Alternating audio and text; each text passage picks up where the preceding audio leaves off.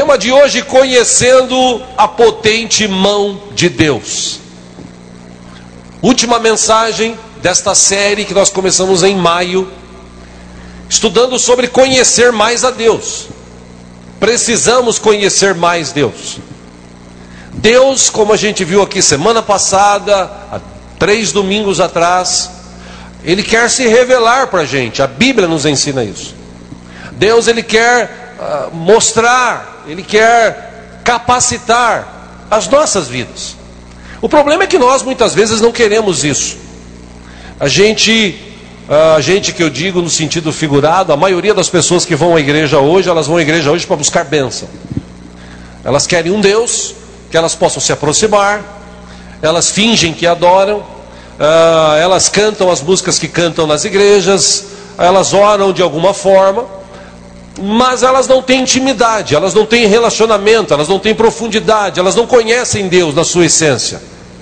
Aliás, até na mente humana, a nossa mente ela é tão limitada que, por conta do pecado, nós ficamos limitados, uh, espiritualmente falando, para conhecer, para se aproximar de Deus. Se não fosse Jesus, a sua misericórdia, o seu sangue nos purificando, talvez até a gente nem conheceria Deus.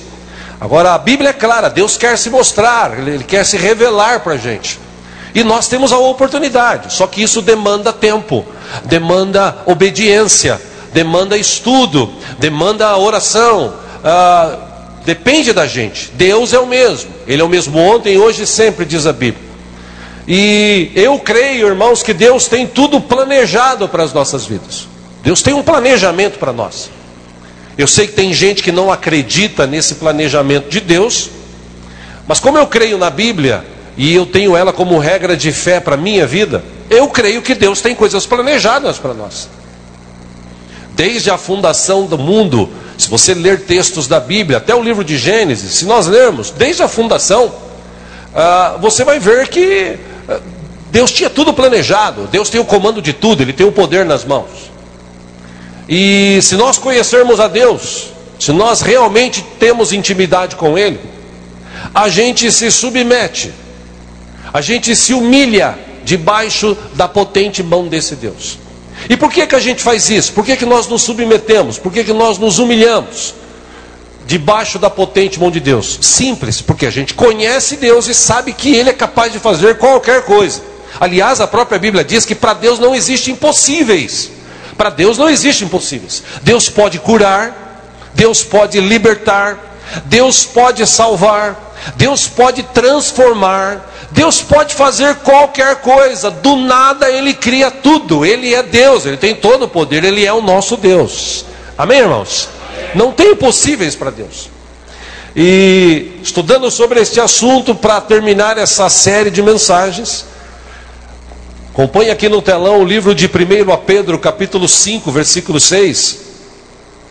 O apóstolo Pedro escreveu o seguinte: portanto, humilhem-se debaixo da poderosa mão de Deus. Para quê? Ora, para que ele os exalte no tempo devido. Só nesse versículo eu poderia pregar aqui uma meia hora.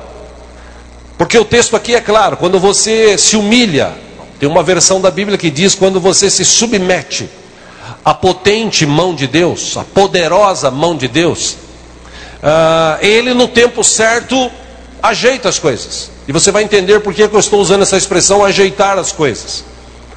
Versículo 7, o apóstolo Pedro aconselhou: lance sobre ele toda a sua ansiedade. A gente vive no tempo da ansiedade. As pessoas hoje elas são ansiosas. As pessoas hoje a gente vive no tempo do fast food, a comida rápida. As pessoas querem tudo rapidamente, elas querem resolver questões rapidamente, elas querem que Deus faça tudo rapidamente, elas querem encontrar um Deus, uma igreja ou uma religião que possa resolver tudo rápido, para ele ganhar tempo na vida. E a gente sabe que para Deus tem tempo para tudo, Ele é Deus, Ele define, ele determina, Ele tem todo o poder, é Ele que tem a mão potente, não somos nós. Então, quando nós cremos, quando nós nos submetemos, uh, Paulo, o Pedro está dizendo o seguinte: lance sobre Ele a tua ansiedade. Por quê? Ora, porque Ele tem cuidado de você. No versículo 8 ele diz o seguinte: estejam alertas e vigiem. Por quê? Ora, o diabo, o inimigo de vocês, anda ao redor como leão, rugindo e procurando a quem possa devorar. Versículo 9 ele diz: resistam-lhe, permanecendo firmes na fé, sabendo que os irmãos que vocês têm em todo o mundo estão passando pelos mesmos sofrimentos. Versículo 10: O Deus de toda graça, que os chamou para a sua glória eterna em Cristo Jesus, depois de terem sofrido durante pouco de tempo, os restaurará, os confirmará, lhes dará forças e os porá sobre firmes alicerces. Ele termina esse, esse bloco aqui dizendo: A Ele seja o poder para todo sempre. Amém. O que Pedro quis dizer aqui? Irmão, você conhece Deus? Submeta-se. Porque se você não se submeter a Deus, ah, você vai fugir daquilo que Deus tem previamente ah, descrito, propositalmente preparado para mim e para você. E essa questão é uma questão, como eu disse no começo, profunda, porque tem gente que não acredita nisso. Tem gente que acha que tudo é o acaso e tal. Algumas coisas sim são acaso. Mas tem coisas que acontecem na nossa vida porque Deus permite. Haja visto só você ler o livro de Jó, nós estudamos aqui domingos atrás sobre a vida de Jó. Ah, como eu disse, a nossa mente de ser humano ela é limitada. A gente não consegue entender como Deus faz as coisas. E por, por não conseguir entender, nós mesmos nos limitamos. A maioria esmagadora da população. Diferentemente dos grandes gênios, que eles uh, desenvolvem uma coisa, criam uma coisa, e eles insistem, e eles lutam, e eles pensam, repensam, refazem. É, são poucos os que fazem isso. A maioria esmagadora aceita essa limitação e para nisso. Posso citar um exemplo entre vários. Uh, lá atrás, um homem chamado Thomas Edison, que inventou tantas coisas, e uma das coisas que ele inventou foi a lâmpada. A, a história diz que ele tentou mil vezes, mil vezes, chegar em algo parecido com o que nós temos hoje. E ora, por que, que ele tentou? Por que, que ele não desistiu na quarta, na quinta, na sexta, na centésima? Ele não desistiu porque ele tinha um foco, ele tinha algo na mente. Tenho que fazer, eu tenho que criar. Como eu disse, existiram vários gênios ao longo da humanidade criando coisas maravilhosas. Mas a maioria da, da população, a mente, ela é limitada. E Salomão, em Eclesiastes capítulo 11, versículo 5, acompanha aqui no telão, ele escreveu o seguinte: Assim como você não conhece o caminho do vento, nem como o corpo é formado no ventre de uma mulher, também não pode compreender as obras de Deus, o Criador de todas as coisas. E a gente estudou sobre isso aqui. Como é que pode, do nada, Deus fazer tudo? Ora, Ele pode. Ele tem todo o poder nas suas mãos. Por isso, se nós entendermos que nessa sua uh, onipotência, que é um dos atributos de Deus, onipresente, onisciente, onipotente, se nessa sua onipotência, se nesse seu poder, se nós entendermos o poder de Deus, ah, meu irmão, coisas tremendas vão acontecer nas nossas vidas. Não vai, eh, não é mais para nós vivermos esta mesma vida que a gente vive. A gente pode até ter uma vida difícil, amargurada, cheia de altos e baixos, mas quando nós conhecemos Deus na sua essência e nos submetemos, é impossível Deus não mudar histórias, Deus não curar, é impossível Deus não trazer coisas novas. Impossível, senão a Bíblia seria mentirosa. Amém? Para te mostrar isso, quem sabe até, como diz alguns, te provar isso, quero ler um texto com você, você que trouxe a sua Bíblia. Vamos ler justo no Salmo 139, escrita de Davi, muito conhecida. Deus é bom. Se tiver alguém sem Bíblia do teu lado, se você puder repartir a leitura, por favor, faça isso. Salmo 139, essa onipresença, onisciência e também onipotência deste nosso Deus, esses atributos que Deus tem, eles são meio que descritos por Davi neste salmo aqui, o Salmo 139. Vamos lá, versículo 1 do Salmo 139. Está escrito: Senhor, tu me sondas e me conheces. Versículo 2, a onisciência de Deus. Sabes quando me sento e quando me levanto. De longe percebes os meus pensamentos. Versículo 3: Sabes muito bem quando trabalho, quando descanso. Todos os meus caminhos são bem conhecidos por ti. Versículo 4: Antes mesmo que a palavra me chegue à língua, tu já a conheces inteiramente, Senhor. Versículo 5: Tu me cercas por trás e pela frente, e pões a tua mão sobre mim. Versículo 6: Tal conhecimento, ou seja, essa questão de, de entender como as coisas são formadas, é maravilhoso demais e está além do meu alcance. É tão elevada ou tão elevado que não o posso atingir. Aí ele descreve, Davi descreve o seguinte, versículo 7: Para onde poderia eu escapar do teu espírito? Onipresença de Deus, ele está em todos os lugares. Para onde poderia fugir da tua presença? Versículo 8: Se eu subir aos céus, lá estás. Se eu fizer a minha cama na sepultura, também lá estás. Versículo 9: Se eu subir com as asas da alvorada, e morar na extremidade do mar. 10. Mesmo ali a tua mão direita me guiará e me susterá. Aleluia. Versículo 11: Mesmo que eu diga que as trevas me encobrirão e que a luz se tornará noite ao meu redor. 12. Verei que nem as trevas são escuras para ti. A noite brilhará como o dia, pois para ti as trevas são luz.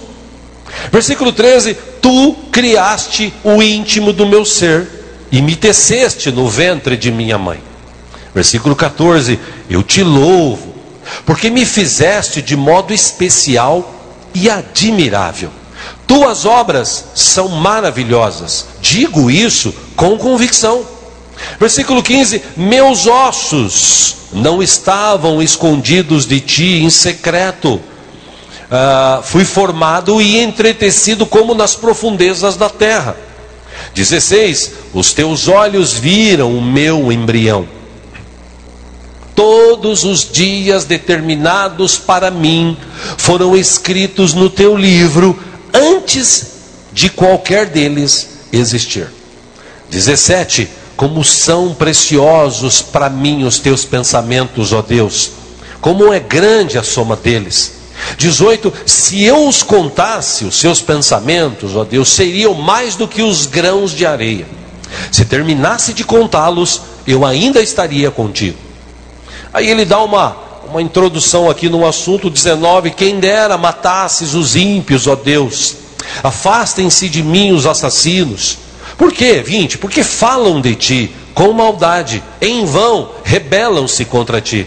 21 Acaso não odeio os que te odeiam, Senhor, e não detesto os que se revoltam contra ti? 22 Eu tenho por eles ódio implacável, eu considero-os inimigos meus. Versículo 23 Sonda-me, ó Deus, e conhece o meu coração. Prova-me e conhece as minhas inquietações. 24 Vê se em minha conduta algo te ofende, e dirige-me pelo caminho eterno. Nessa descrição aqui, uh, Salmo 139, 16, vou até pedir para eles repetirem aqui no telão, só esse versículo. Os teus olhos viram meu embrião, todos os dias determinados para mim foram escritos no teu livro antes de qualquer deles existir. O que, que Davi está dizendo aqui?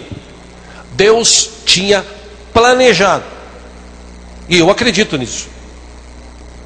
Eu não acredito que Deus tenha escrito assim: ah, Vou pegar os da frente aqui. De manhã eu peguei um casal, vou pegar uma Maria Senhora, né? Mas posso falar da senhora?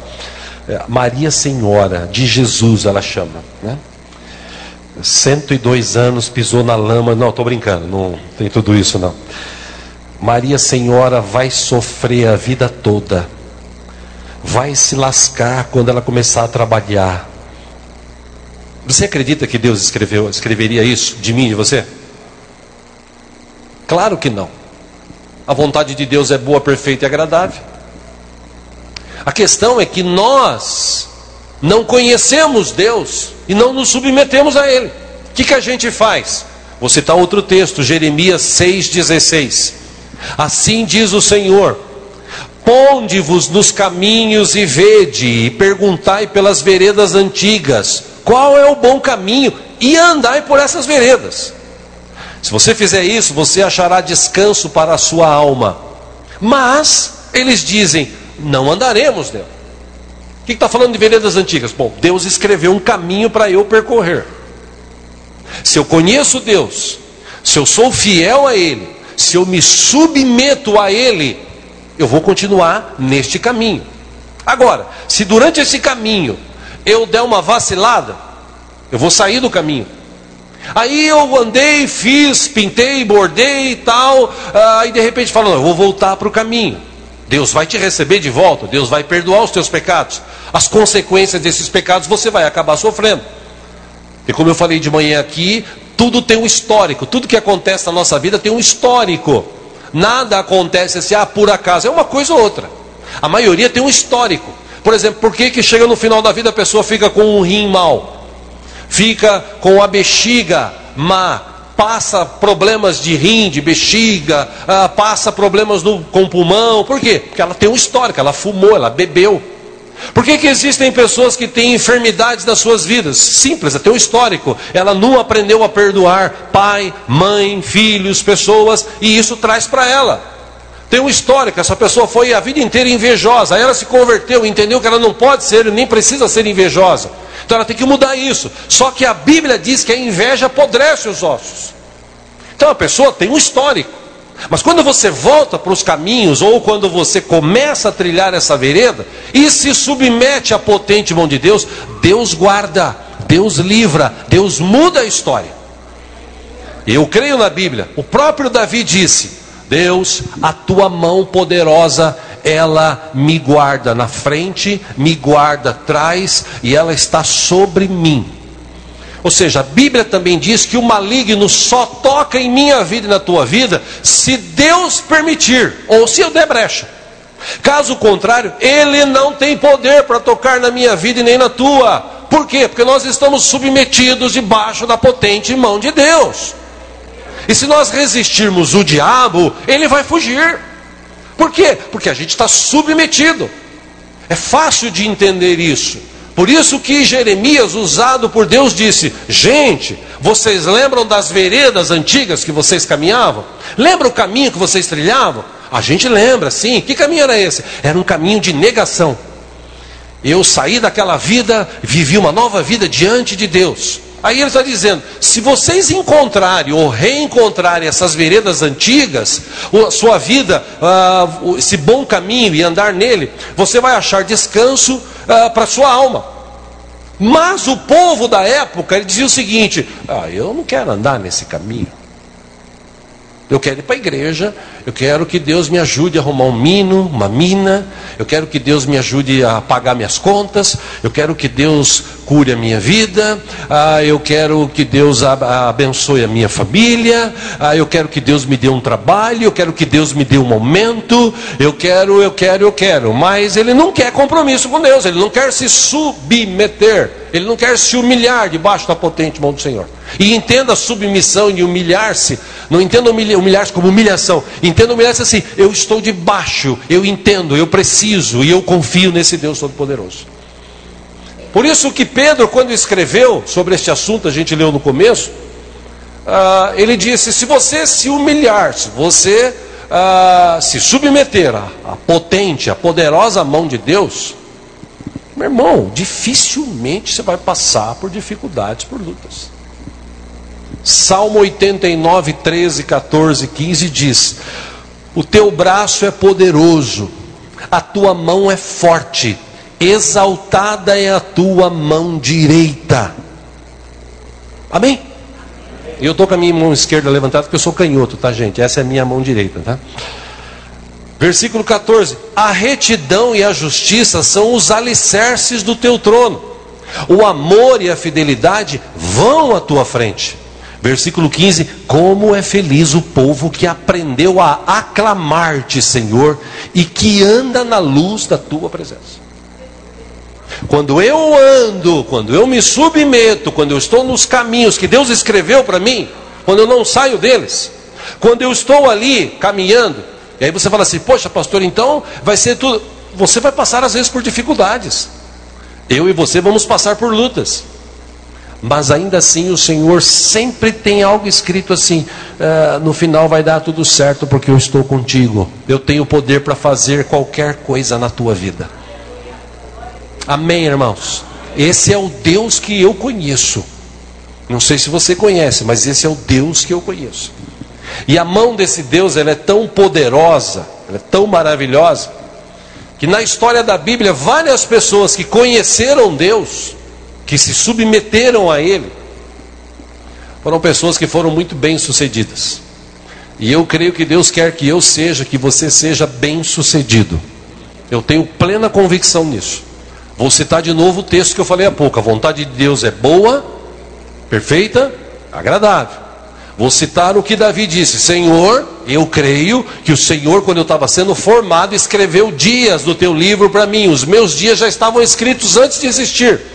Senhor, a tua mão poderosa, ela está na minha frente, ela está atrás e ela está sobre mim. Então, eu creio na Bíblia. Amém? Você crê na Bíblia? Então, o que, que Davi fez? Se submeteu. Tem uma outra história de outro irmão, eu quero falar sobre este assunto aqui, um, um adendo, para você entender essa questão de submissão. Vamos ler juntos aí, se você trouxe a Bíblia, ah, no livro de Neemias, no capítulo 1. Neemias, capítulo 1. Pastor, tem na Bíblia? Tem, pode procurar que tem. É que hoje com essa mamata de celular, né? Só não pode acabar a bateria, senão lascou. Mas é bom a, a Bíblia porque você aprende, né? A folheá-la, a guardá-la no teu coração. Vamos lá. Amém, irmãos? Vocês estão aqui? Tudo bem? Oh, Jesus. Deus é bom. Neemias capítulo 1, Como disse meu cunhado aqui nos seis dias que ele veio pregar, ele disse: Quem achou, diga assim: Eu vou morar no céu. Ninguém achou? Ah, que bom, ufa, Jesus. Glória a Deus. Aí ele falou: E quem não achou, diga assim: Eu também. Brincou aqui com a gente. Vamos lá, Neemias capítulo 1. Veja que maravilhosa essa história. Versículo 1: Palavras de Neemias, filho de Acalias no mês de Quisleu, no vigésimo ano, enquanto eu estava na cidade de Suzã, versículo 2: Anani, um dos meus irmãos, veio de Judá com alguns outros homens, e eu lhes perguntei acerca dos judeus que restaram, os sobreviventes do cativeiro, e também sobre Jerusalém. Versículo 3: E eles me responderam: Aqueles que sobreviveram ao cativeiro e estão lá na província, passam por grande sofrimento e humilhação.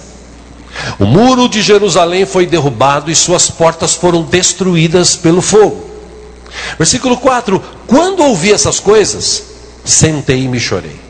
Passei dias lamentando-me, jejuando e orando ao Deus dos céus. Versículo 5: Então eu disse: Senhor, Deus dos céus, Deus grande e temível, fiel à aliança e misericordioso com os que te amam e obedecem aos teus mandamentos. Versículo 6: Que os teus ouvidos estejam atentos e os teus olhos estejam abertos para a oração que o teu servo está fazendo diante de ti, dia e noite, em favor de teus servos, o povo de Israel. Veja que interessante o que ele cita aqui: confesso os pecados que nós, os israelitas, temos cometido contra ti. Sim, eu e o meu povo temos pecado. Versículo 7: Agimos de forma corrupta e vergonhosa contra ti. Não temos obedecido aos mandamentos, aos decretos e às leis que deste ao teu servo Moisés. Versículo 8, Neemias diz: Lembra-te agora do que disseste a Moisés, teu servo. Se vocês forem infiéis, eu os espalharei entre as nações. 9, mas se voltarem para mim, obedecerem aos meus mandamentos e os puserem em prática, mesmo que vocês estejam espalhados pelos lugares mais distantes, debaixo do céu, de lá eu os reunirei e os trarei para o lugar que escolhi para estabelecer o meu nome. Versículo 10: Estes são os teus servos, o teu povo. Tu os resgataste com o teu grande poder e com o teu braço forte. Versículo 11: Senhor, que os teus ouvidos estejam atentos à oração deste teu servo e à oração dos teus servos que têm prazer em temer o teu nome. Faze com que hoje este teu servo seja bem-sucedido, concedendo-lhe a benevolência deste homem. Aí ele diz: Nesta época eu era o copeiro do rei. Ele não era mais nada nem que isso. Ele não era sacerdote, não era presbítero, nem pastor. Ele não era nada. Ele era o copeiro do rei. E ele estava ali como escravo. Capítulo 2 agora de Neemias. Versículo 1: No mês de Nisan, do vigésimo ano do rei Artaxerxes, e segundo alguns historiadores, esse mesmo reinado aqui foi na época de uh, Esther e Mardoqueu. Uh, eles não sabem se eles se conheciam, mas foi mais ou menos nessa época. Na hora de servir-lhe o vinho, levei-o ao rei. Eu nunca antes tinha estado triste na presença dele. Versículo 2: Por isso, o rei me perguntou: Por que o seu rosto parece tão triste se você não está doente? Essa tristeza só pode ser do coração. Com muito medo, três, eu disse ao rei: Que o rei viva para sempre. Como não estaria triste o meu rosto se a cidade em que estão sepultados os meus pais está em ruínas e as suas portas foram destruídas pelo fogo? Quatro, o rei me disse o que você gostaria de pedir, então orei ao Deus dos céus. Cinco, e respondi ao rei: Se for do agrado do rei, e se o seu servo puder contar com a sua benevolência, que ele me deixe ir à cidade onde meus pais estão enterrados em Judá, para que eu possa reconstruí-la. Versículo 6: Então o rei, estando presente a rainha, sentada ao seu lado, perguntou-me: Quanto tempo levará a viagem? Quando você voltará? Marquei um prazo com o rei e ele concordou que eu fosse. 7. A seguir, acrescentei: Se for do agrado do rei, eu poderia levar cartas aos governadores do Trans e Eufrates para que me deixem passar até chegar a Judá. 8. E também uma carta para Asaf, guarda da floresta do rei, para que ele me forneça madeira para as portas da cidadela, que fica junto ao templo, para os muros da cidade e para a residência que irei ocupar. Visto que a bondosa mão de Deus estava sobre mim, o rei atendeu os meus pedidos. Versículo 9: Com isso, fui aos governadores do Trans-Eufrates e lhes entreguei as cartas do rei. Acompanhou-me uma escolta de oficiais do exército e de cavaleiros que o rei enviou comigo. Dez e último, Sambalate, o Oronita e Tobias, o oficial Amonita, ficaram muito irritados quando viram que havia gente interessada no bem dos israelitas. Só até aí. O que eu quero te mostrar com essa história aqui? Neemias, como o povo da época, eles saíram debaixo da potente mão de Deus.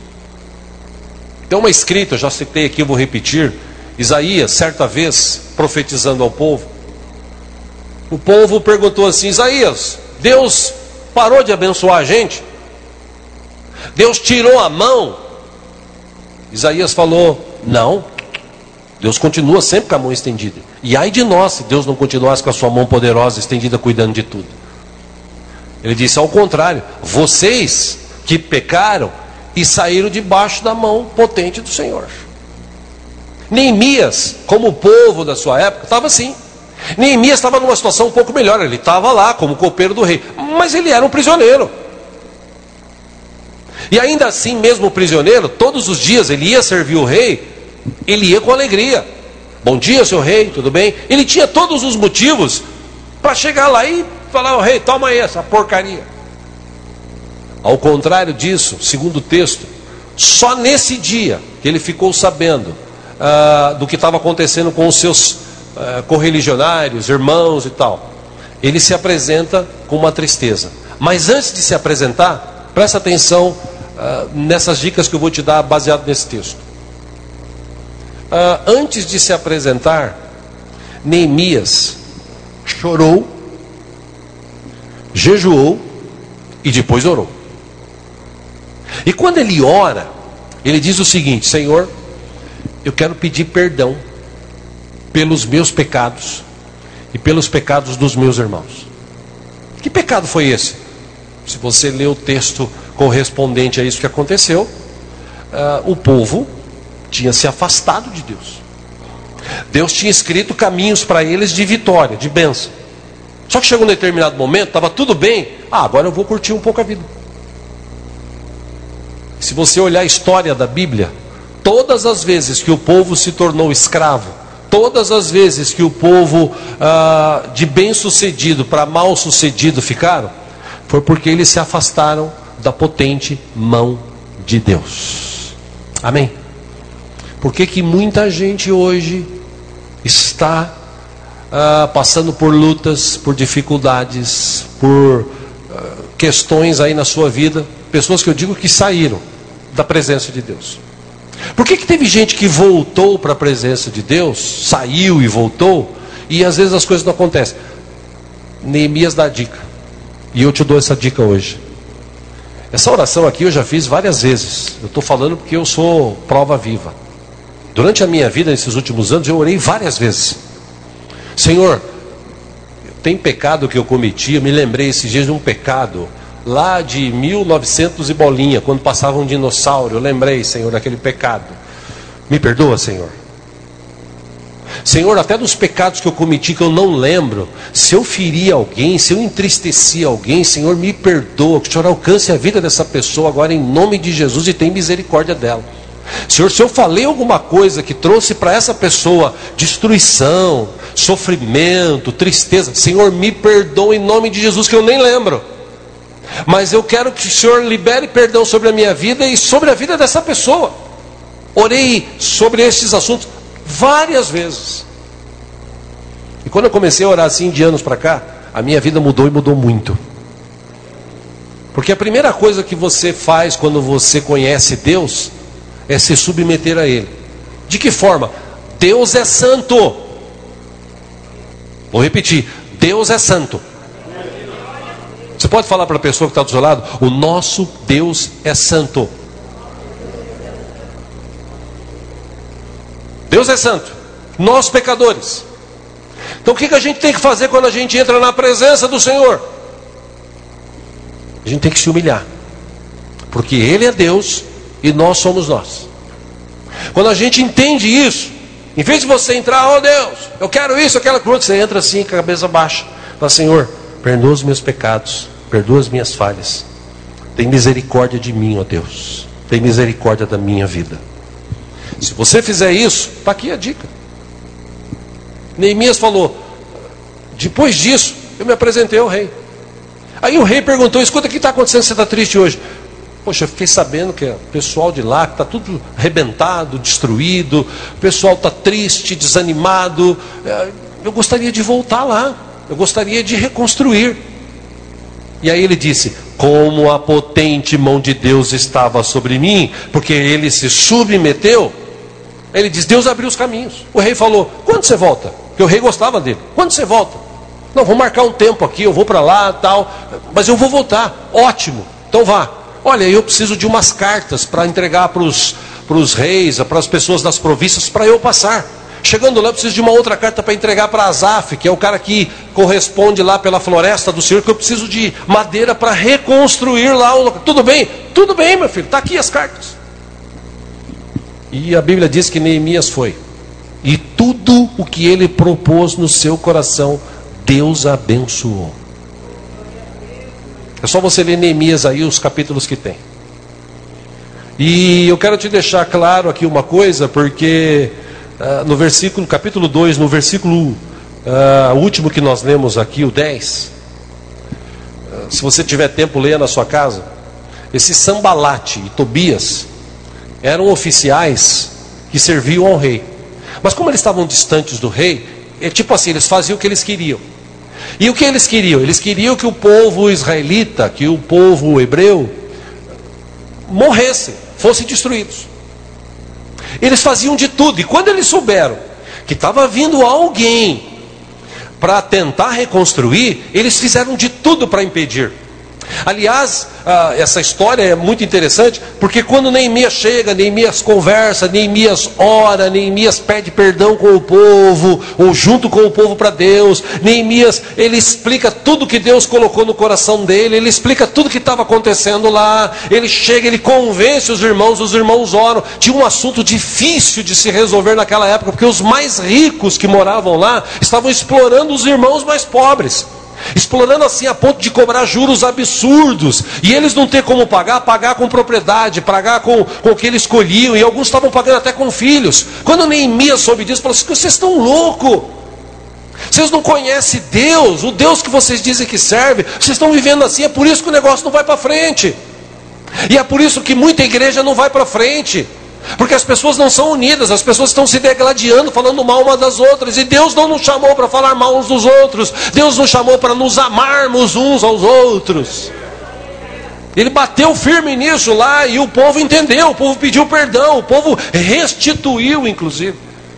Mas sempre tem um ou outro que o diabo levanta para atrapalhar. E meu irmão, minha irmã, quando você se submeter debaixo da vontade do Senhor, da potente mão do Senhor, haverão pessoas que virão para você e dirão assim: escuta, você está perdendo tempo. Você devia curtir sua vida. Como eu falei aqui de manhã, você fala para o jovem, jovem, sexo é depois do casamento. Antes, você vai cometer pecado. Antes, você vai trazer maldições para a tua vida. Mas a pessoa fala: Não, não tem problema, que é isso, eu quero trilhar esse caminho. Aí lá na frente você vai pagar a conta, porque um dia você tem que pagar a conta. O pecado Deus perdoa, mas a conta você tem que pagar. Isso acontece, é bíblico, não é invenção minha. Deus é misericordioso? Sim. Agora, quando você olha para a Bíblia e vê que teve gente que se submeteu, que caminhou naquilo que Deus tinha descrito, meu irmão, você vê pessoas aqui que se deram muito bem. E eu estou te trazendo essa palavra hoje. Quero começar a encerrar falando o seguinte: Deus, Deus, Ele tem todo o poder nas Suas mãos. A gente estudou aqui semana passada, domingo retrasado. Deus tem poder para fazer qualquer coisa. A criação dele é fantástica. Vou falar entre nós aqui ou para nós. A única coisa, entenda essa expressão, que Deus precisa é da matéria-prima, eu. É aquela história que Isaías, capítulo 64, versículo 8, ele escreveu: Contudo, Senhor, tu és o nosso Pai, nós somos o barro, tu és o oleiro Todos nós somos obra das tuas mãos. Ou seja, quando eu me submeto, quando eu deixo Deus agir, quando eu confio, e eu volto aqui para aquela velha máxima: você só confia em quem você conhece. Você não confia em desconhecido. Você confia em quem você conhece. Se você conhece Deus, de uma forma profunda, de uma forma maravilhosa, você confia, você anda nos caminhos dele. Posso te citar aqui, por exemplo, José.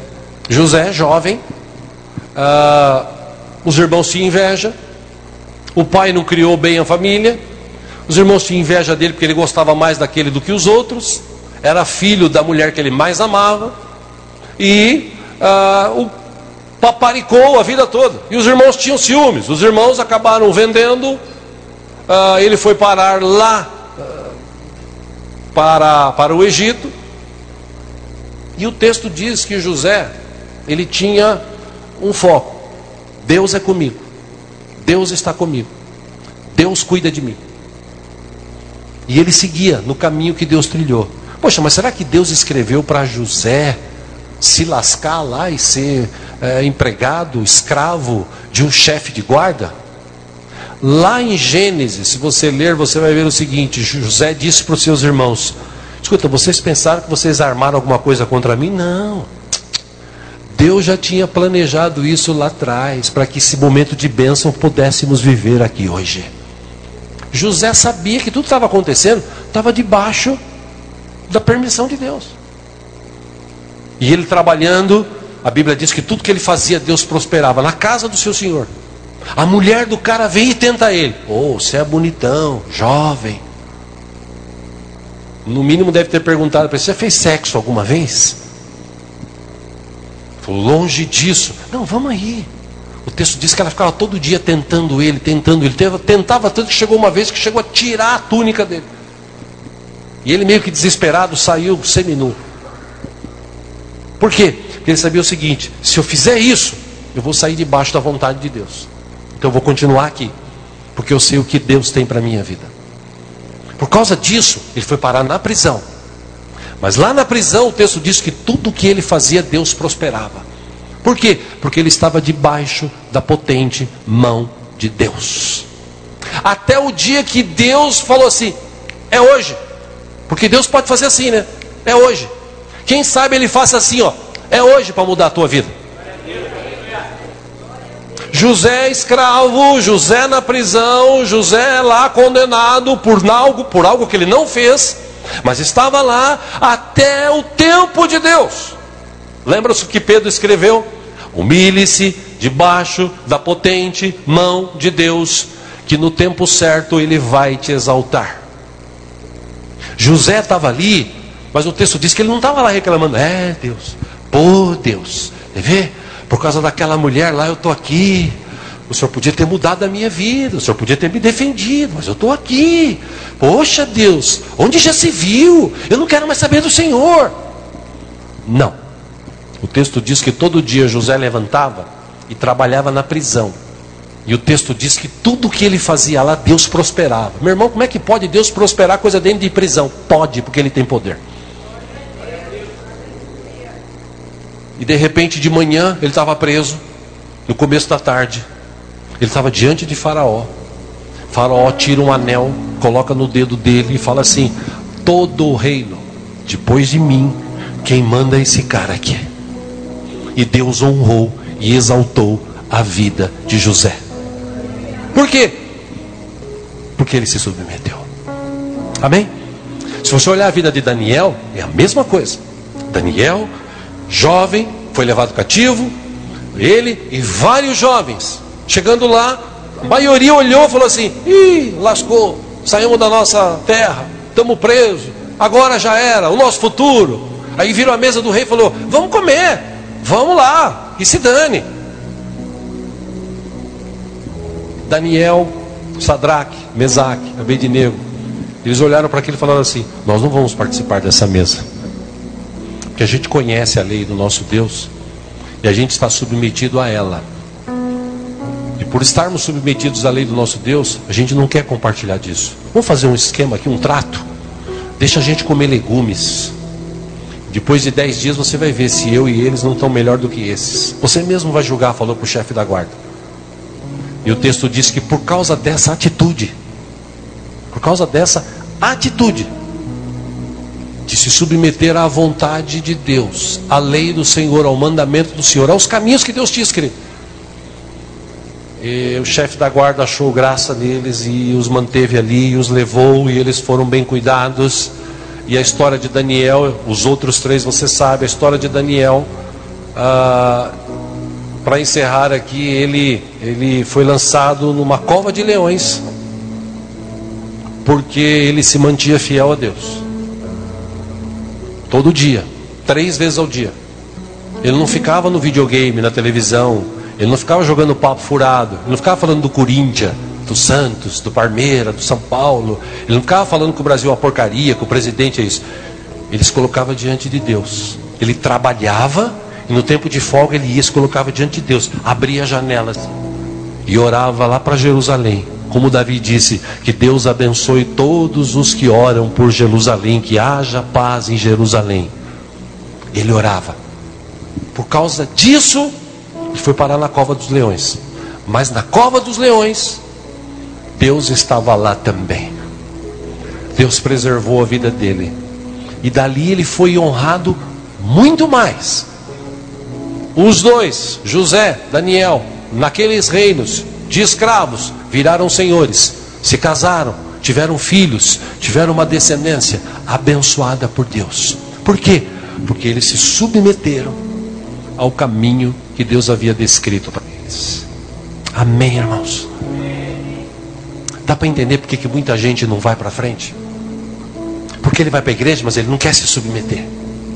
Ao contrário, ele quer ser senhor. O senhor, o senhor tem que fazer isso. O senhor, o senhor tem que fazer aquilo. O senhor, o senhor tem que dar aquilo outro. E na verdade só tem um Deus, o nosso Deus. A Ele toda a honra, toda a glória, todo louvor e toda adoração. Ou a gente aprende a se submeter e seguir adiante, esperando que no tempo certo Deus vai honrar as nossas vidas. Eu pelo menos creio assim. Eu não sei quanto tempo ainda tenho de vida, mas eu sei que o tempo que eu tenho de vida foi descrito por Deus. E esses dias uh, eu tenho certeza que Deus escreveu coisas boas para mim, para minha família, para esta igreja, inclusive para você e para tua família. Ou seja, se a gente entender isso e se submeter, com certeza Deus fará coisas tremendas aqui neste lugar. Amém? Mas o que é preciso fazer? Se submeter. Então, você está distante do Senhor hoje, é dito você chegar assim à noite, você chegar e falar assim: Deus, perdoa todos os meus pecados, as minhas falhas. Tem misericórdia de mim, Senhor. Eu me arrependo. Até daqueles que eu nem lembro mais eu me arrependo.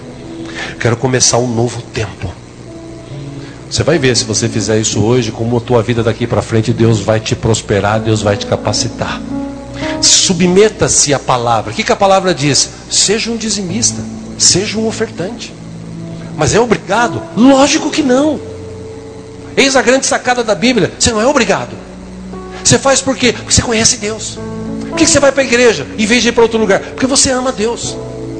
Por que você não bebe, não fuma? Por que você não pratica sexo ilícito? Por quê? Porque você ama Deus, você respeita Deus, você sabe que Deus tem algo especial para a tua vida. E isso vai acontecer mais cedo ou mais tarde. Ele vai exaltar, ele vai dar o escape, ele vai curar se for preciso, ele vai libertar, ele vai escrever, se for o caso, outros dias, ele vai intervir, ele vai fazer coisas tremendas. Ele tem poder. A questão é somos nós, se nós cremos. E a boa notícia é que ele está aqui hoje, mais uma vez. E ele pode mudar a história da tua vida hoje, se você se submeter. Amém? Vamos ficar em pé, vamos orar?